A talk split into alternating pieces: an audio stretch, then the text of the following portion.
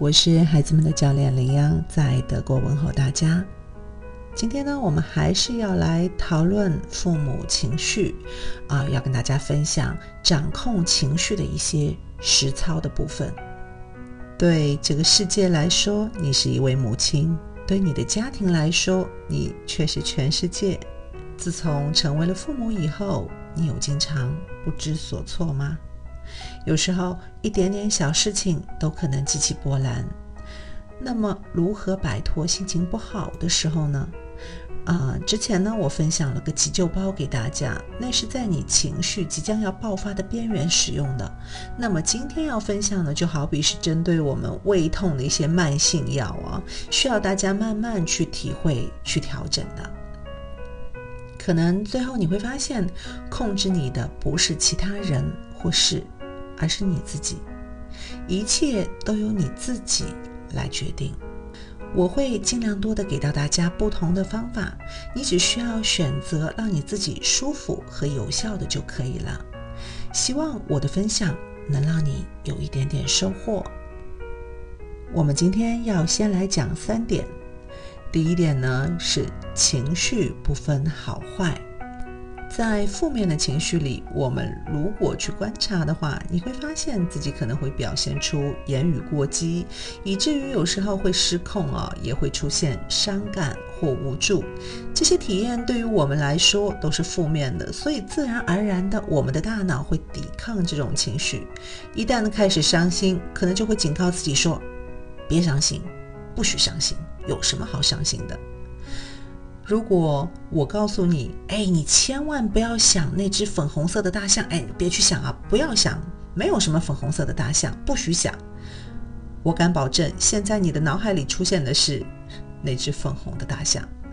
所以呢，首先我们要做的就是接纳所有的情绪，不论好或者坏。它们都是你身体的自然反应。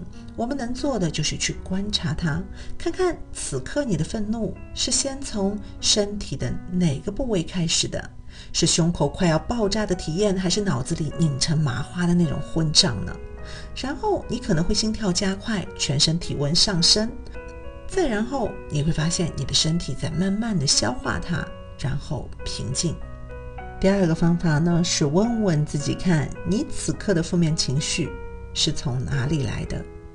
是最近睡眠太少了，还是吃的不太健康，或者是换季天气的原因？再或者是工作上最近压力比较大，啊，又或者最近自己对生活上的哪一方面不太满意，觉得生活中少了点什么？啊，缺了点有挑战的事情，缺了些兴趣爱好，缺了些休闲娱乐，等等等等吧。当然，原因哦总是多种多样的。我们尽量去细化自己的情绪颗粒度。很多时候我们很容易找到原因，但是有些莫名的情绪如果困扰你很久，那么我们就要用尽可能精确详细的去描述。啊，我很郁闷。我很焦虑，我很生气，像这样的表述其实没有太大的帮助哦，而是应该尽量的表达成，嗯，我感觉很焦虑，因为，嗯，我经常缺乏安全感，嗯，每当我的意见和别人不统一的时候，嗯，我就觉得自己特别糟糕，好像没有人能理解我，有些孤单。只有当我们真正了解自己的负面情绪从何而来，才能更好的对症下药。第三个方法呢，是从最小的改变开始。啊，最近呢，有位德国学生的妈妈在我这里训练呢，她一开始的困扰呢是自己控制不了吃零食。啊，明知道不饿，明知道不健康，明知道吃完以后感觉会更糟糕，可是啊，她还是忍不住去吃。就这样周而复始，直到我的介入。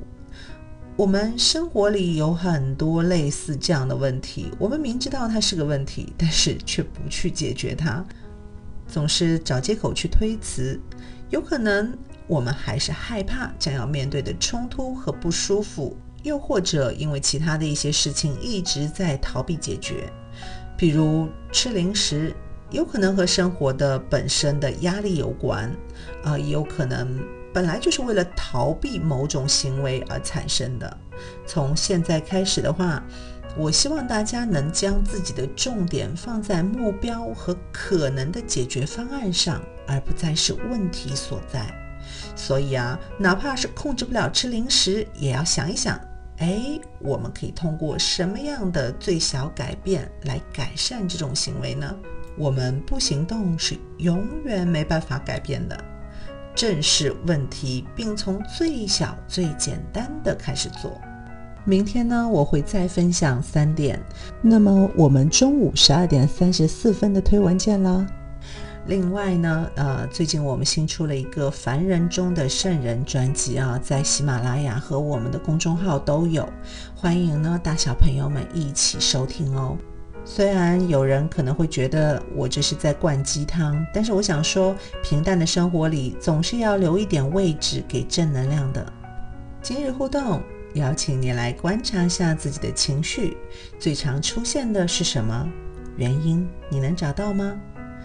如果喜欢我的分享，欢迎点赞、转发，谢谢你的宝贵时间。